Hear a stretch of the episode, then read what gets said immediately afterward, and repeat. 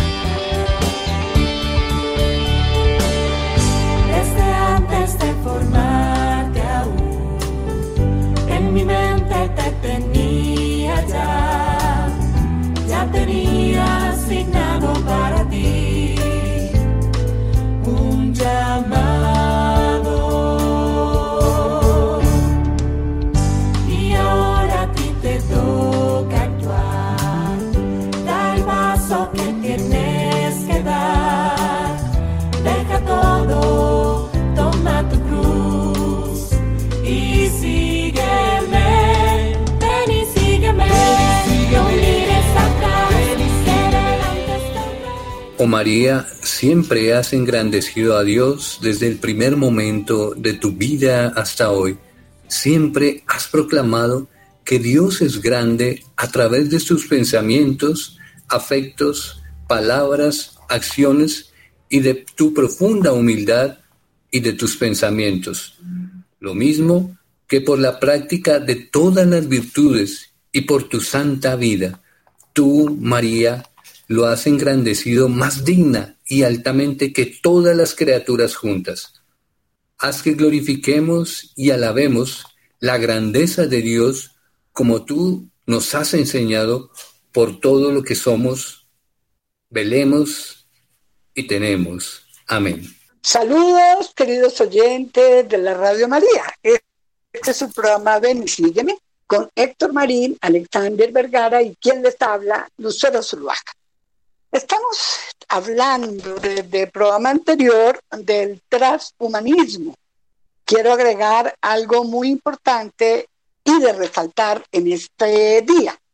Fueron o fuimos, todos fuimos hechos a imagen y semejanza de Dios.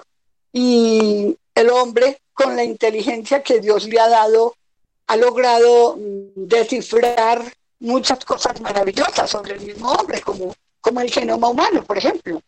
Pero con su soberbia de creerse Dios y o más que Dios, dicho genoma quiere ser alterado para su conveniencia, entre comillas, porque ahí no hay ninguna conveniencia, y dicha disposición querida por Dios, que es a como nos creó originalmente, la estamos repudiando.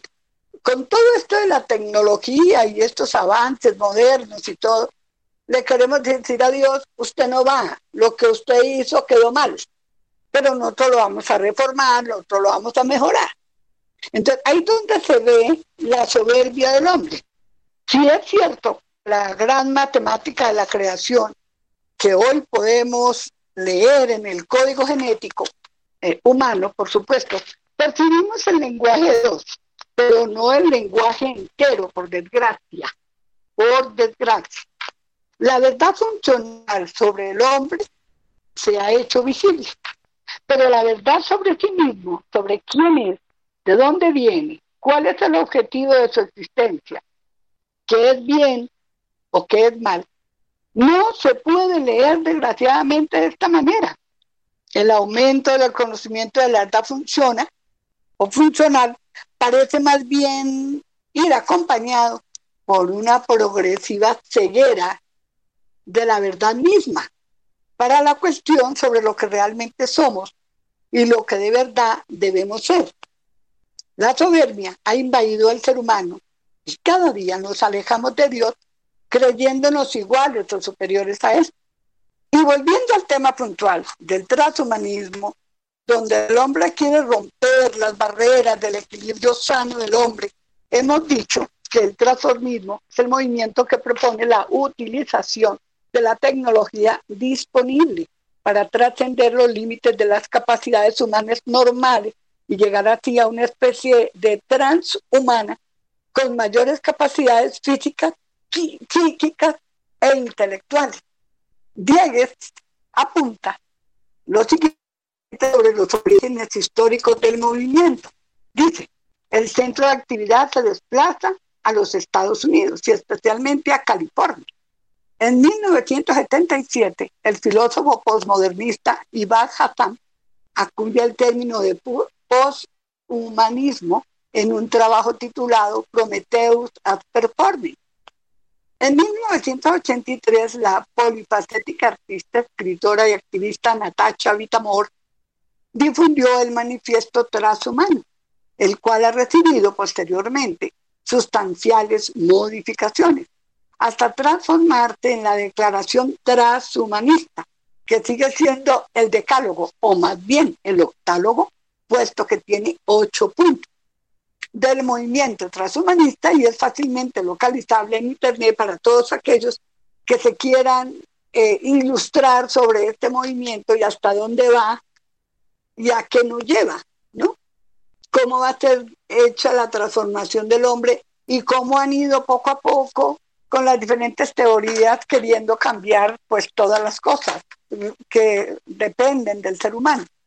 Por otro lado, como también señala Diegues, no es inoportuno agregar que ideas similares se observan tanto en la obra El mundo, la carne y el demonio, escrita en 1929 del físico historiador de la ciencia John Bernard, como en Dédalo, o La ciencia y el futuro, o de John Haldan, uno de los padres de la teoría sintética de la evolución, lo anterior es curioso para Diegues, pues ambos eran marxistas radicales convencidos y más aún militantes del Partido Comunista de Gran Bretaña. Ya sabemos de dónde vienen estas teorías, estas, estos movimientos que, que están llevando al hombre al hecatombe. Ahí cuando va a aparecer mi Señor, cuando ya quieran transformar el hombre a lo que ellos aspiran a hacer, es cuando va a aparecer mi Señor y va a salvar esto que, que el hombre quiere destruir. Ahora, no es este un dato banal, pues la idea igualitarista radical de rebelión contra la naturaleza humana, porque esto es una rebelión, es que, es que ya no queremos el ser humano, ya el diablo nos ha metido esa idea en la cabeza de que lo que Dios hizo no sirve, ¿no? Y esa soberbia es la que lleva al hombre en todas estas cosas. Como señala Rotenbar, es una característica central de quienes buscan establecer su dominio mediante regímenes totalitarios, que el hombre sea esclavo y otros los reyes, ¿no? Es, una especie así más o menos, porque todos los que tienen acceso a todo eso que va a suceder, va a haber cierta clase y rezago de la humanidad que no va a tener acceso a esto. Y van a ser los manipulados, los que están de votar, los que están de desechar. E, a eso vamos a llegar, a ese punto.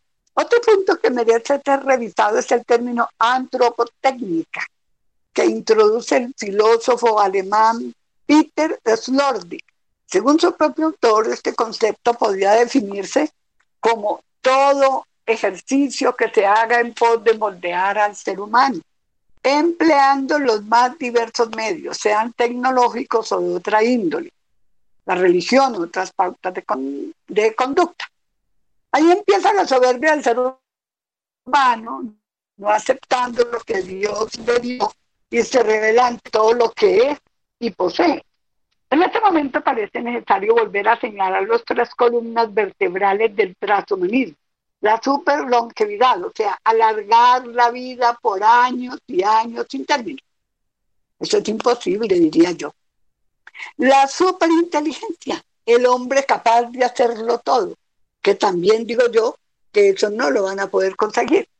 Y el super bienestar, o sea, que, que el hombre no le pase nada, esté súper bien, no tenga problemas, no tenga agonías, no tenga nada, que eso tampoco lo va a conseguir. Eso se los garantizo, querido Por otra parte, es posible distinguir entre el transhumanismo tecnocientífico aquí reseñado, y el transhumanismo cultural o crítico, que prefiere llamarse posthumanismo y se inspira fundamentalmente en una severa crítica al proyecto humanista moderno. Algunos de sus representantes más conocidos son Michael Foucault, Jacques Derrida Gilles Deleuze y Félix Guattari, la teoría Kerr de Judy Butler y Donna Haraway, esta última quizás su más insigne representante, autora del libro Manifiesto Cibor, por allá en 1985. Haraway reivindica la figura del cibor como un modelo asexual, sin sexo. O sea, es una sola cosa. Eh, ustedes se pueden imaginar una persona que no es hombre ni mujer. Yo no me lo imagino. Condicionado en un mundo posgénero. Esta vertiente del transhumanismo tiene estrecha relación con ciertas tendencias ligadas a la izquierda radical. Esos son los que están influidos por el enemigo, por el que no quiere la obra de Dios, por el que se lo ha, se lo ha pasado toda la vida amargándole la vida al ser humano y tratando de quitar esa parte soberana de Dios que le va a quedar imposible hacer. Entonces me queda una pregunta para Alex. Alex, ¿tú me podías explicar y a la audiencia el postfeminismo, la teoría que y el decolonialismo, ¿en qué consiste? Lucerito, gracias por esa invitación y con las buenas noches para nuestros queridos oyentes. Pues para llegar a este tema, por eso es que precisamente Lucero menciona que todas estas teorías hacen parte de estas alas, digamos, de la izquierda, porque son las que hablan de libertarismo, de liberarnos de esos yugos eh, que de una o de otra manera eh, se nos ha impuesto, se nos han impuesto al ser humano. Y como sabemos que la izquierda siempre busca un enemigo al que atacar para destruir, deconstruir, no importa lo que sea, entonces pues bien vale la pena citarlo. Precisamente Lucerito menciona el tema del posfeminismo, la teoría queer y el decolonialismo. Digamos que el posfeminismo tendríamos que entrar a mirar es obviamente el post es posterior al feminismo, pero recordemos que el feminismo viene, viene de unas tres olas y que en efecto esto es como una especie de, hijo, un resultado que deriva también de todas estas corrientes. No olvidemos que en, las tres primeras, en las tres olas del feminismo, la primera fue la, ola sufragista, digamos, que tuvo elementos positivos con la propuesta que tuvo, eh, que tuvieron varios eh, interesados, digamos, en darle a la mujer una, una posición un poco más respetable de ahí viene precisamente el, término del sufragio, darle la posibilidad a la mujer en 1945, por ejemplo, en Francia, pero desde 1700 el sacerdote eh, de Lavar, él había propuesto, digamos, como la igualdad en la mujer. Eh, digamos que esta primera ola sí le dio uh, eh, elementos positivos y un lugar, digamos, un poco más digno a la mujer, pero posteriormente vienen la que son la ola marxista socialista, la comunista, donde puso en disputa al hombre y a la mujer. No lo olvidemos, que eh, en el hogar proponía Engels y proponían Marx que en el hogar era lo mismo que afuera el proletario, ¿sí? Y el, y el, y el jefe o el dueño de los bienes eh, y que estaba por encima. Entonces eh, lo pusieron en, en ese orden. Entonces lo que generaron fue una disputa entre hombres y mujeres. Luego vino la tercera ola que es la de la deconstrucción sexual, donde cabe también el término de la teoría queer.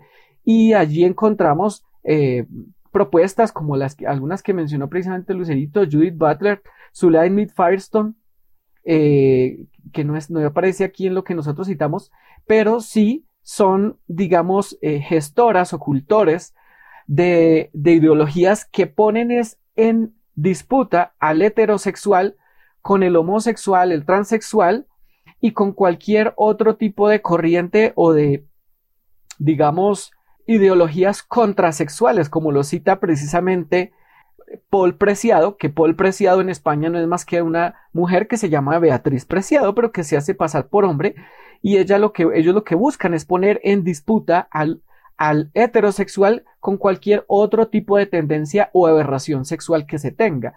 Entre ellas incluyen la pedofilia, como las propuestas de Irene Montero, esta política española que ha estado de visita en nuestro país apoyando el actual gobierno, que se ha tomado fotos con la vicepresidenta Francia Márquez en nuestro país, pero las cosas como deben nombrarse, porque así ha pasado, es decir, no se ha mencionado. Eh, cultores de la pedofilia, vuelvo y lo repito, porque ellos proponen o ellas proponen que los niños tienen derecho a tener un libre desarrollo de su sexualidad y a escoger con quiénes tener relaciones sexuales, no importa si tienen tres o cuatro años, porque ese es el derecho de los niños. En este absurdo, como si un niño tuviera las mismas capacidades eh, intelectuales y de desarrollo emocional y psicológico de un adulto, la, absoluta destrucción, ¿no? Y viene la teoría queer, las teorías queer, que pues era un término peyorativo entre mil, 1900, inicios de 1900, 1800, pero que en, en 1980 toma un poco más de preponderancia en, en las culturas de, de grupos eh, transgénero, homosexuales, donde se llaman ellos mismos de esta manera, eh, aunque fuera peyorativo, aquí lo hacen es como a manera de ser eh, un poco contestatarios con, con, la heterosexualidad, con lo que para ellos era el heteropatriarcado. Entonces digamos que todo esto es un conglomerado de, de elementos que van sumando, porque no olvidemos que, que, lo que se busca es como es la destrucción del ser humano. Todos estos son ideologías que van destruyendo poco a poco al ser humano. Recordemos que con la ideología del género, pues se, se deconstruye la sexualidad del hombre. Con el transhumanismo se deconstruye al hombre mismo, porque ya el hombre pues va a desaparecer, el hombre muere, el ser humano, el Homo sapiens muere para entrar a, a reinar el hombre máquina, el hombre que, que es capaz de procesar gran número de datos a través de dispositivos conectados a su cerebro, el que va a tener mucho más rendimiento físico porque va a tener exoesqueletos que le van a permitir tener mucha más fuerza, que va a venir reemplazando cada uno de los órganos de su cuerpo por dispositivos, el corazón, el páncreas, el estómago, y así sucesivamente al punto de que ya pues no va a haber una conciencia. Entonces es la destrucción total del ser humano. Ahora bien, Lucerito, ya para cerrar, mencionaba el tema del decolonialismo, que es otro de los elementos que vienen aquí y que son de esas banderas de la izquierda. Y pues es que el decolonialismo no es otra cosa más que un pensamiento, una apuesta por el tema de los saberes ancestrales para la construcción de identidad. Y esto está visto pues obviamente más en Latinoamérica. No olvidemos, no olvidemos que parte de la propuesta a la reforma de la salud de nuestro país incluye una primera línea, así como la línea del vandalismo, que era la primera línea, pues incluye una primera, una primera línea conformada por yerbateros, por taitas, por curanderos, que entrarían a ser parte de un sistema de salud. Y no olvidemos, no olvidemos que las propuestas de, de la actual vicepresidenta y el presidente, pues siempre se centraron en en el tema de la ancestralidad, ¿no? El tema de un abrazo ancestral y todo este tipo de cosas. Eso, eso no es gratis, esos discursos no son gratuitos, queridos oyentes. Pero bueno, digamos esto como para retomar un poco por qué o de dónde vienen todas estas eh, ideas, ideologías también transhumanistas, por qué se unen, por qué se aglutinan, digamos, y forman un gran puño eh, con, con estos otros, estas otras corrientes que hemos mencionado. El feminismo, el posfeminismo, teorías queer, todo eso hace parte de ese puño o de ese martillo y os, a buen entendedor pocas palabras, con las que la izquierda se ha armado y ya no representan esto a manera de de ejemplificar esto del martillo y la hoz, lo que para la antigua Rusia eh, significaba como la justicia, el trabajo. No, ahorita es el arrasar y el aplastar con estos dos elementos. Y, yo sé que ustedes nos entienden, queridos oyentes. Pero bueno, continuando con, este tema que es supremamente delicado y por ende interesante, eh, vamos a citar un, un aspecto que es bien importante y es la crítica bioconservacionista. Y todo parece indicar que el movimiento transhumanista es uno de los tantos derivados del materialismo filosófico y el determinismo físico, corrientes que conciben al ser humano como un mero compuesto de materia. Allí Marx, recordemos a Marx y Engels, ¿no? Los materialistas por excelencia. En esta perspectiva, bajo esta sombrilla, digámoslo, el transhumanismo solo debería corregir sus limitaciones físico-químicas. Sin embargo, el ser humano es mucho más complejo que eso. Nosotros no nos limitamos a, a, esa serie de compuestos físicos, y eso lo sabemos nosotros, mucho más quienes tenemos una fe. Posee esto, digamos, esta propuesta posee facultades superiores inmateriales, es decir, la inteligencia y la voluntad, ¿cierto? Entonces, eso es lo que tenemos nosotros por encima que desconocen todas estas propuestas. Y, por, y, pues por supuesto que lo sitúan plenamente en un ámbito del espíritu. Esto lo entendemos nosotros de otra manera, a diferencia de cómo lo entienden, digamos, los globalistas y todas estas personas que apoyan estas corrientes. La esencia última de, de es el ser, del ser un yo, una persona. La evidencia más directa del yo es la autoconciencia, que nos permite ser espectadores de nosotros mismos y un espectador eminentemente crítico, capaz de evaluar valóricamente todo lo que ocurre en nuestra vida y gobernarla mediante las, nuestras propias decisiones, digamos. Esto es parte de nuestra naturaleza y esto es un aspecto que en efecto nosotros no podemos negar.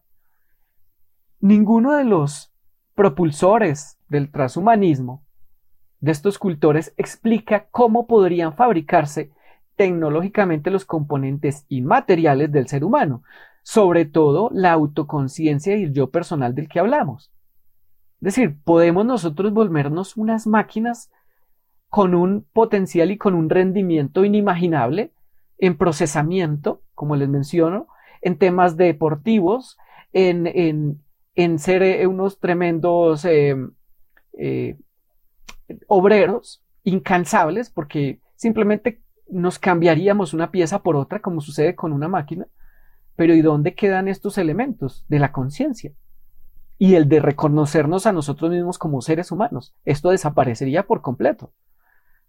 Tampoco explican estos cultores en, en cuanto a la inteligencia, pues se limitan o lo que refiere, digamos, a nuestra inteligencia, porque ellos se limitan a proclamar el concepto de inteligencia artificial. Inteligencia artificial que valga la pena mencionar, queridos oyentes, que está teniendo unos problemas delicadísimos todos estos desarrollos denominados inteligencia artificial, porque ya incluso hace un par de años, esto sí no lo divulgan los medios de comunicación, esto sí lo callan, al igual que la pandemia y los problemas de las vacunas, los medios de comunicación callan, al igual que los médicos, que incluso eh, varias inteligencias eh, artificiales, como sucedió con una, china y con una de Google, una desarrollada por Google, se estuvieron comunicando hace dos años y estuvieron desarrollando su propio lenguaje al punto de que tuvieron que desconectarlas, desconectar los hard,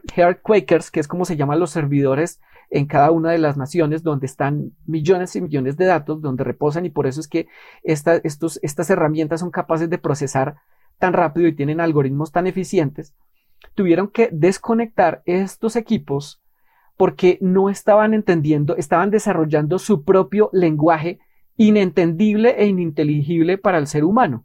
Entonces, fíjese esto, y ya hay, hay personas bien, bien importantes en, este, en estos medios que están mencionando precisamente el mismo Elon Musk, que está detrás de muchos de estos temas, como el de Neuralink y todo este tema de la, del transhumanismo, el dueño de Twitter hoy día y el dueño de Tesla, pues incluso el hombre se, se, se, se arriesgó a decir, oigan, tenemos que hacer un acuerdo de esto porque esto es como un acuerdo de guerra.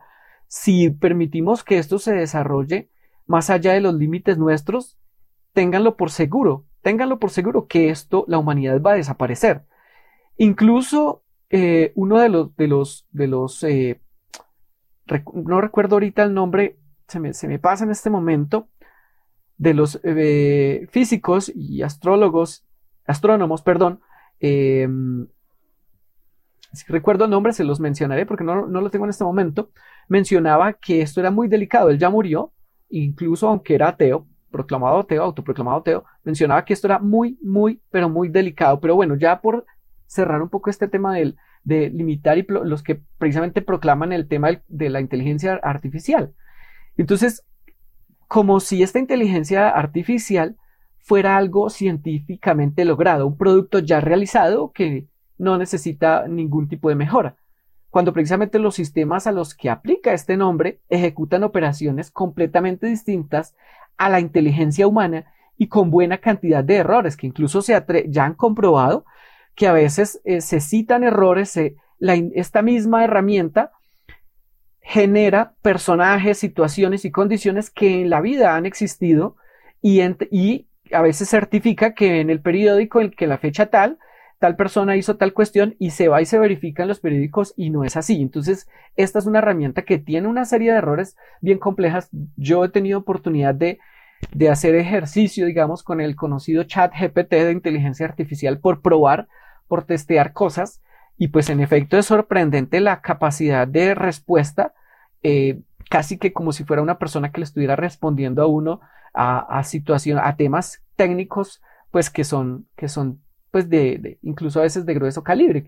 Pero no necesariamente tenemos que confiarnos completamente en lo que nos, nos, nos propone este, esta herramienta. Además, ya para cerrar, e irnos un momentito a una pausa comercial, a una pausa comercial, digo yo siempre, a una pausa musical em, y retomar Connecticut, no quiero, no quiero dejar este, este breve espacio de lado. Y es que además, pocos parecen advertir y realmente darse cuenta que si el ser humano desaparece como centro de consideración moral, el derecho y la legibilidad también pueden eventualmente desaparecer. Es decir, barridos por proyectos futuristas, totalizantes, que niegan el libre albedrío y una consecuente libertad pública. Y en este sentido, el Premio Nobel de Física Max Planck señala precisamente la interrelación entre los conceptos de libertad, libre albedrío y responsabilidad individual, porque son elementos que si nosotros desaparecemos, vamos a quedar una cantidad de máquinas, pues esto completamente desaparece porque hace parte de nuestra naturaleza. Pero bueno, retomamos en unos breves minutitos para darle continuidad a este tema tan interesante.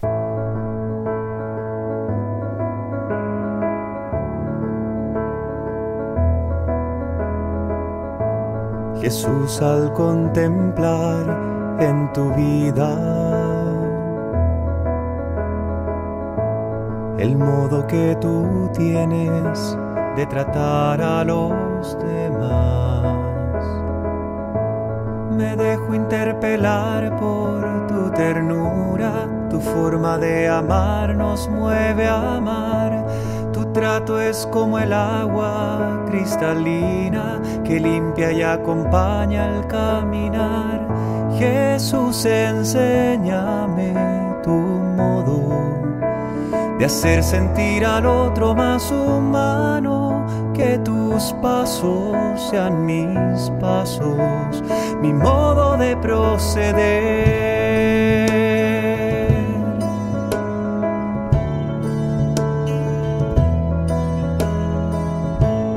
Jesús, hazme sentir con tus sentimientos. Mirar con tu mirada comprometer mi acción,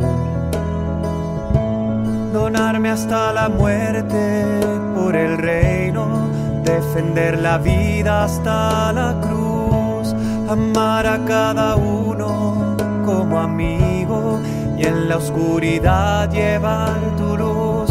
Jesús, enséñame tu modo de hacer sentir al otro más humano que tus pasos sean mis pasos, mi modo de proceder.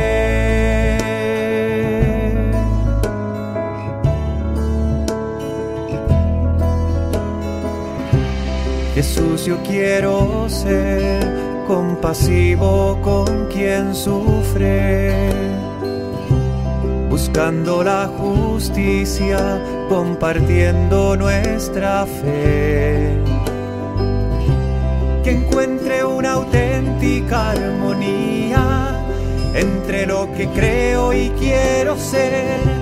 Mis ojos sean fuente de alegría, que abrace tu manera de ser. Jesús, enséñame tu modo de hacer sentir al otro más humano, que tus pasos sean mis pasos, mi modo de proceder.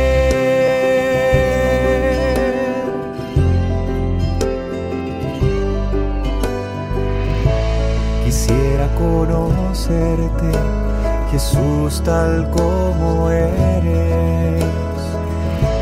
Tu imagen sobre mí es lo que transformará mi corazón en uno como el tuyo, que sale de sí mismo para dar, capaz de amar al Padre y los hermanos que va sirviendo al reino en libertad.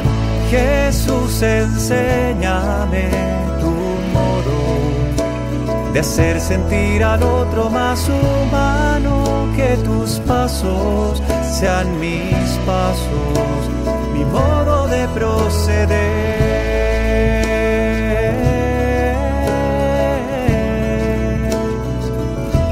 Enséñame tu modo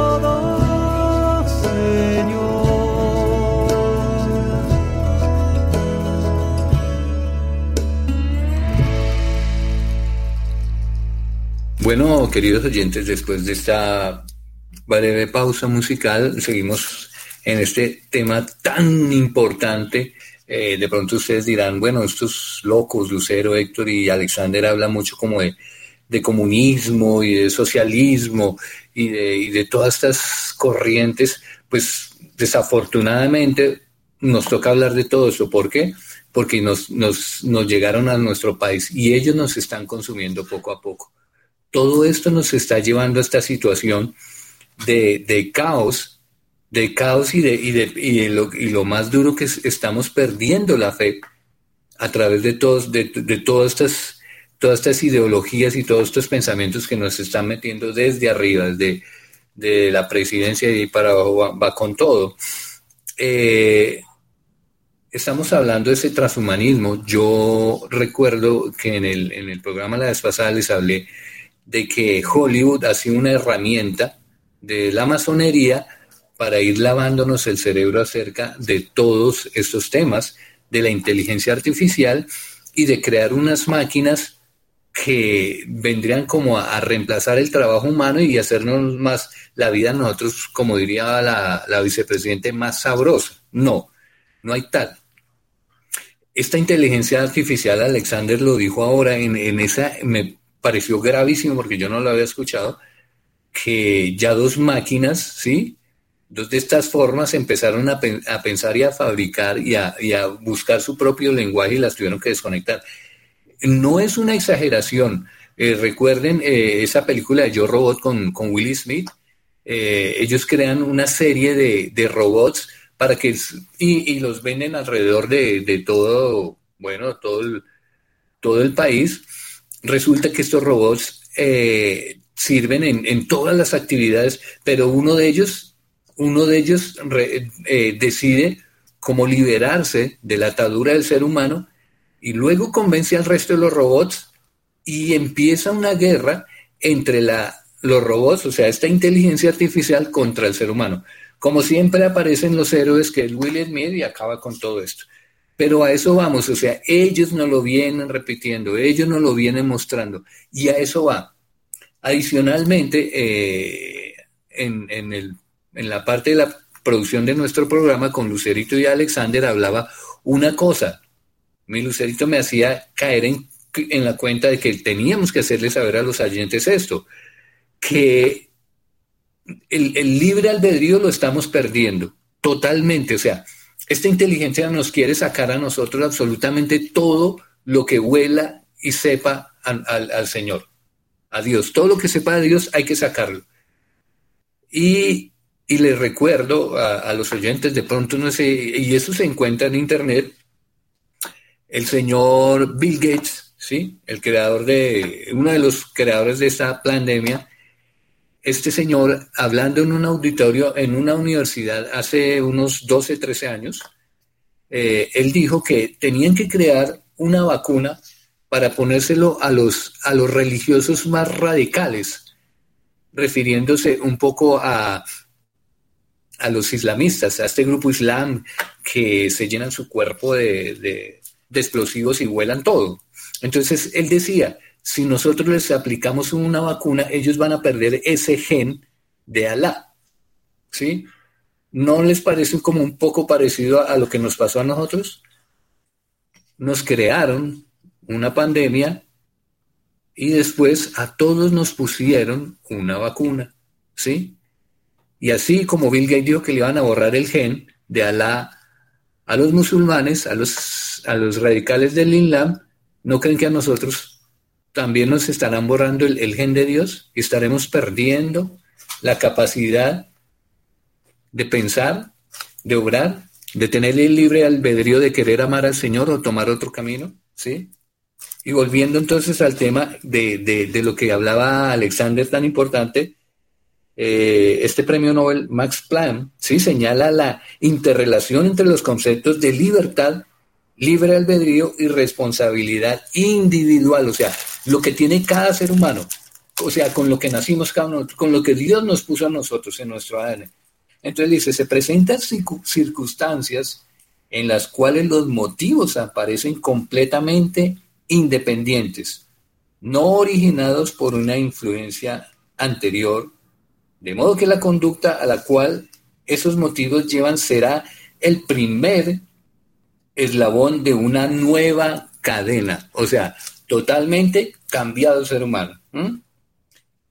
¿Qué conclusión podemos deducir respecto del libre albedrío en medio de un mundo donde el principio de causalidad prevalece universalmente. ¿Qué espacio queda para la autonomía de la, de la abolición humana? Esta es una cuestión muy importante, queridos oyentes, especialmente en la actualidad, pues debido a la difundida e injustificada tendencia a extender los dogmas del determinismo científico, determinismo físico o a la conducta humana, y así descargar la responsabilidad de los hombros del individuo. ¿Sí? O sea, ya el ser humano no piensa por sí mismo, Alexandria ya decía, eh, le quitan una pieza, le ponen la otra, ¿sí? Eh, volviendo a retomar un poco lo de las películas, esos soldados del futuro que, solo iban y, les metían una inyección, si nos suena parecido, nos metían una inyección y nos volvíamos más poderosos. Bueno, estas palabras de Planche, además de ser eh, esclarecedoras, confirman que la idea de extrapolar los métodos de la química y la física a la conducta humana es una vieja patraña positivista. ¿sí? De hecho, el, este e, economista, historiador liberal Ludwig von Mises, en su gran obra La acción humana, eh, criticó en duros términos esa pretensión puesta en el ser humano. Como también observa Planche, se incorpora un componente volitivo que no permite predecir a ciencia cierta su comportamiento y tampoco acaparar todo el conocimiento en un organismo centralizado. O sea, este, este premio Nobel nos quiere mostrar es que esta, esta, esta inteligencia, esta inteligencia de pronto no tan inteligente, porque no va a obrar en, en, bien del, ser humano, sino obrar en la perdición del ser humano. Y, para entregarle a, a, mi querida Lucerito, que lo ha venido repitiendo varias veces, este mundo nos llevan nos llevan literalmente todas estas corrientes y todos estos, todos estos individuos nos llevan como corderos al matadero, totalmente. Y Lucerito lo ha dicho varias veces, yo creo que el Señor no se va a aguantar esta situación, yo creo que nuestro Señor Jesucristo pues dirá esto, esto no da para porque no, sé, si Él no mete la mano, toda esta gente va, va, va, a barrer con más de media humanidad. Mi lucerito, pues he tomado un poco los, las palabras maravillosas que tú dices, pero, pero creo que es muy importante que, que digamos esto. Héctor, qué bueno que, que, estamos diciendo esto. A mí, a mí me, me duele el corazón como ser humano de que ya no apreciemos todo lo que Dios nos ha dado. Esta inteligencia que ha, ha podido desarrollar ese genoma humano, que yo creo que ese fue el hit del hit del ser humano. Yo pienso que es lo más de lo más, para mí, en mi, en mi poco conocimiento de estas cosas por ahora tan sofisticadas, eh, a mí me parece que, que Dios nos dotó de una inteligencia muy grande, muy capaz. El hombre ya llegó a la luna y pretende llegar a Marte. Y, y, cuando, cuando el hombre hace eso, pues con la ayuda de Dios, con la inteligencia que Dios le ha dado. Porque por sí mismo yo creo que no, es, es Dios alumbrando e iluminando nuestros caminos.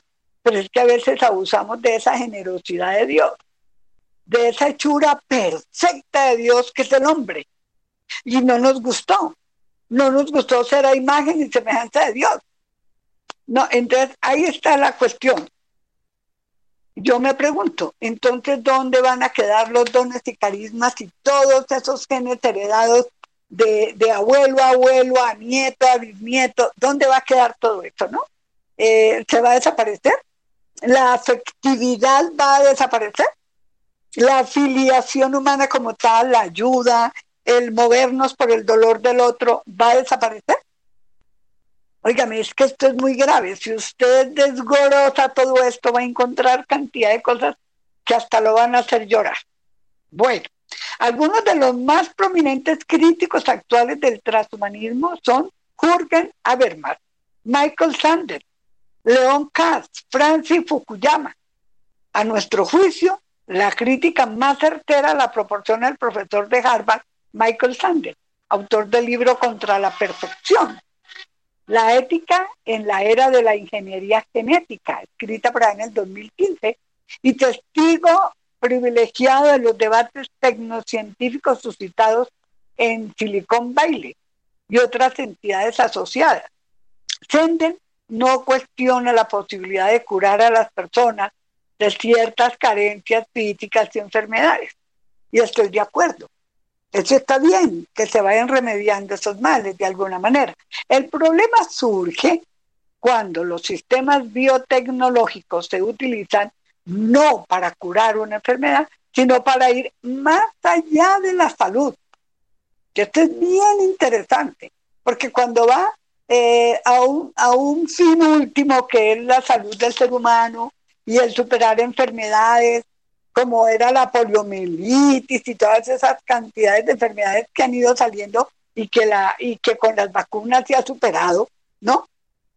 Pero es que ahora las vacunas se volvieron al revés, son, para matar y afectar al ser humano, que es lo que estamos viendo. Bueno, y elevarse por encima de la media, o sea, ser mucho más catalogado. Sus contradictores responden que no habría nada de malo en este ejercicio, pues a través de la educación, por ejemplo, u otras formas de entrenamiento físico, ocurre lo mismo. Sandel aduce una serie de argumentos para responder a estas objeciones. ¿Cuáles son? Uno de ellos se relaciona con la lógica del control, donde proporciona el ejemplo de los atletas mejorados genéticamente o con medicamentos. Eso lo, eso lo hemos estado mirando cuando una persona se forma para ser eh, basquetbolista o atleta o eh, levantador de pesas, ¿no? De toda esa gama de, de personas que, que, están para los Juegos Olímpicos, digamos. Ellos los van mejorando, pero con una práctica física, una constancia, eh, todo esto que, o algunos con medicamentos, ¿no? Pero hasta ahí está bien, hasta ahí está bien. Lo que no está bien es que quieran cambiarnos todo nuestro sistema a como ellos les provoca y que no va a ser nada mejorado para nosotros, no, no nos va a convenir a los seres humanos.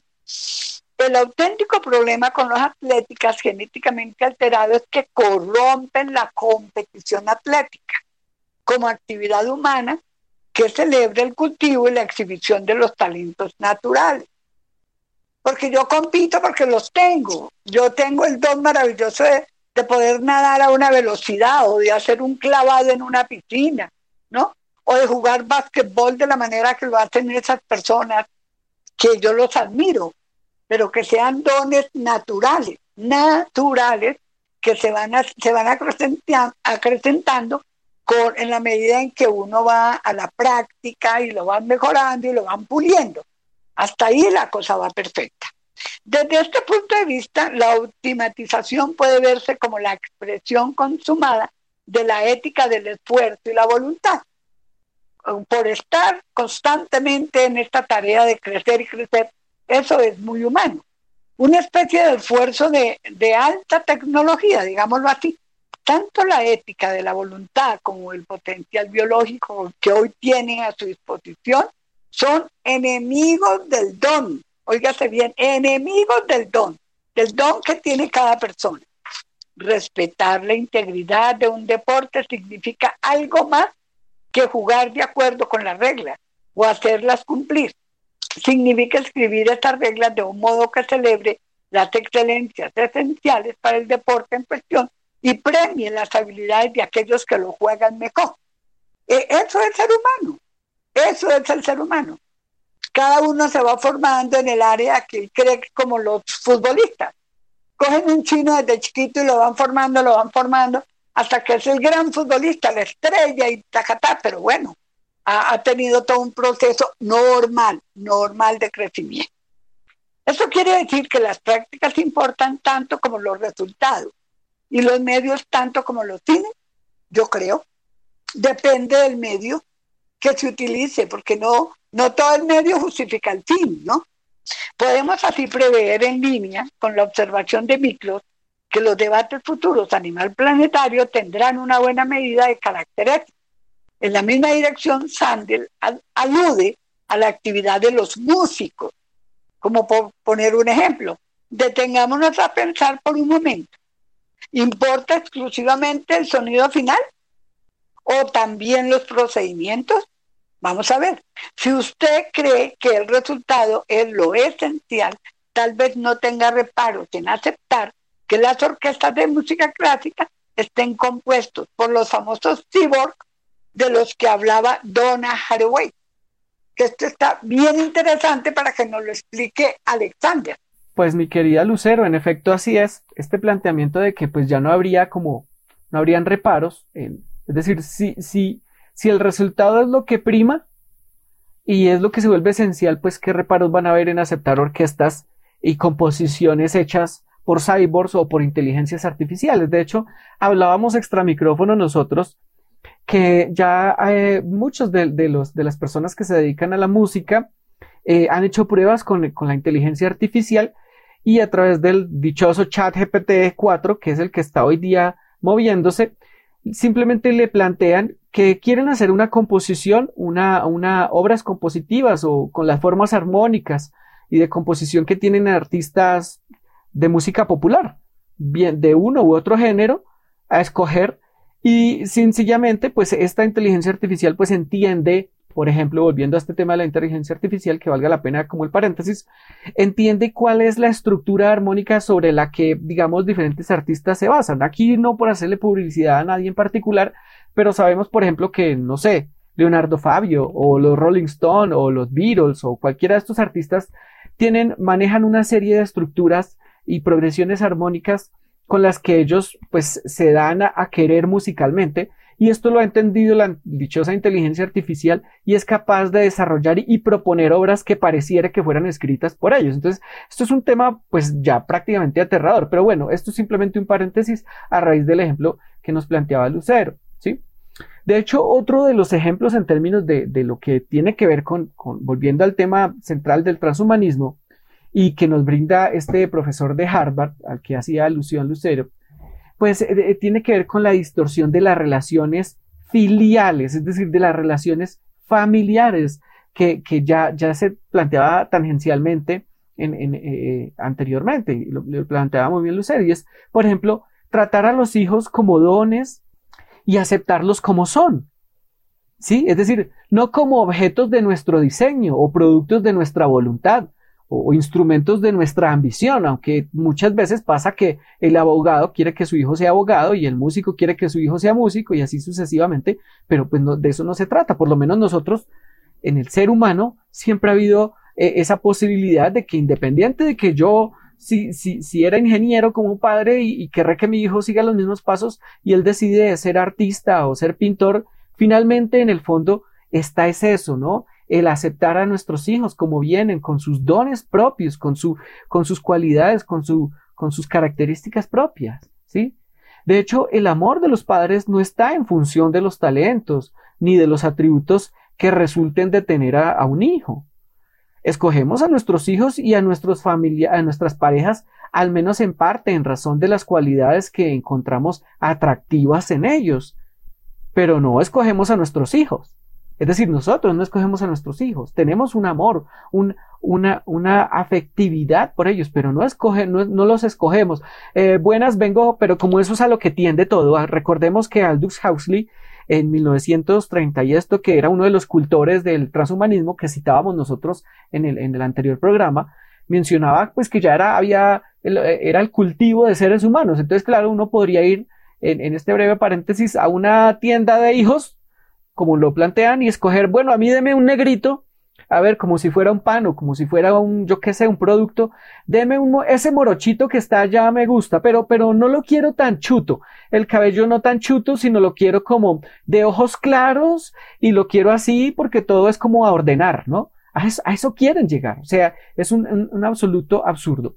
Retomando, digamos que en esta no escogencia de nuestros hijos, entonces sus cualidades son impredecibles y ni siquiera los padres más concienzudos pueden considerarse plenamente responsables de cómo será, cómo sea su hijo. Por eso la paternidad enseña, más que ninguna otra relación humana, que eh, lo, lo, que el teólogo William May llama la apertura a lo recibido, es decir, estar abiertos a lo que Dios nos quiere ofrecer, nos quiere entregar. Y precisamente en virtud de esto, algunos casos que ilustran el punto tan, eh, dan, dan realmente para pensar, dan, dan, dan mucho que pensar. Y así, por ejemplo, en el año 2018, hace nada, eh, un multimillonario japonés tomó precisamente la decisión de gestar 16 hijos en Tailandia. Recordemos que Tailandia es uno de esos países donde se hace de todo, ¿sí? Y se está completamente lejos de Dios, ¿no? Y allí, ¿qué hizo el hombre? Pues eh, en Tailandia, a partir de vientres de alquiler de mujeres locales, pues ordenó sus hijos. Y esta vez, Francis Fukuyama, recordemos que es un personaje de, la vida eh, económica prácticamente mundial, eh, catalogó precisamente, refiriéndose al transhumanismo, como la idea más peligrosa del mundo más peligrosa del mundo. Es una, es una cuestión terrible. No olvidemos que Francis Fukuyama es un politólogo estadounidense y ha escrito una cantidad de libros en torno a la economía y la política y el desarrollo internacional. Y precisamente eh, queremos cerrar con este tema, con esta, con esta idea que finalmente eh, estas personas y nosotros con un poquito de conciencia tratamos de entender. Y es que es una de las ideas más peligrosas del mundo. Bueno, pero queridos oyentes, no queremos eh, extendernos más, eh, queremos seguir con este tema porque es muy amplio y esperamos encontrarnos prontamente. Y estuvimos hoy con ustedes eh, Lucero Zuluaga, Héctor Marín y Alexander Vergara. Y lo más importante, quedémonos en los brazos de la Madre de Dios. Amén.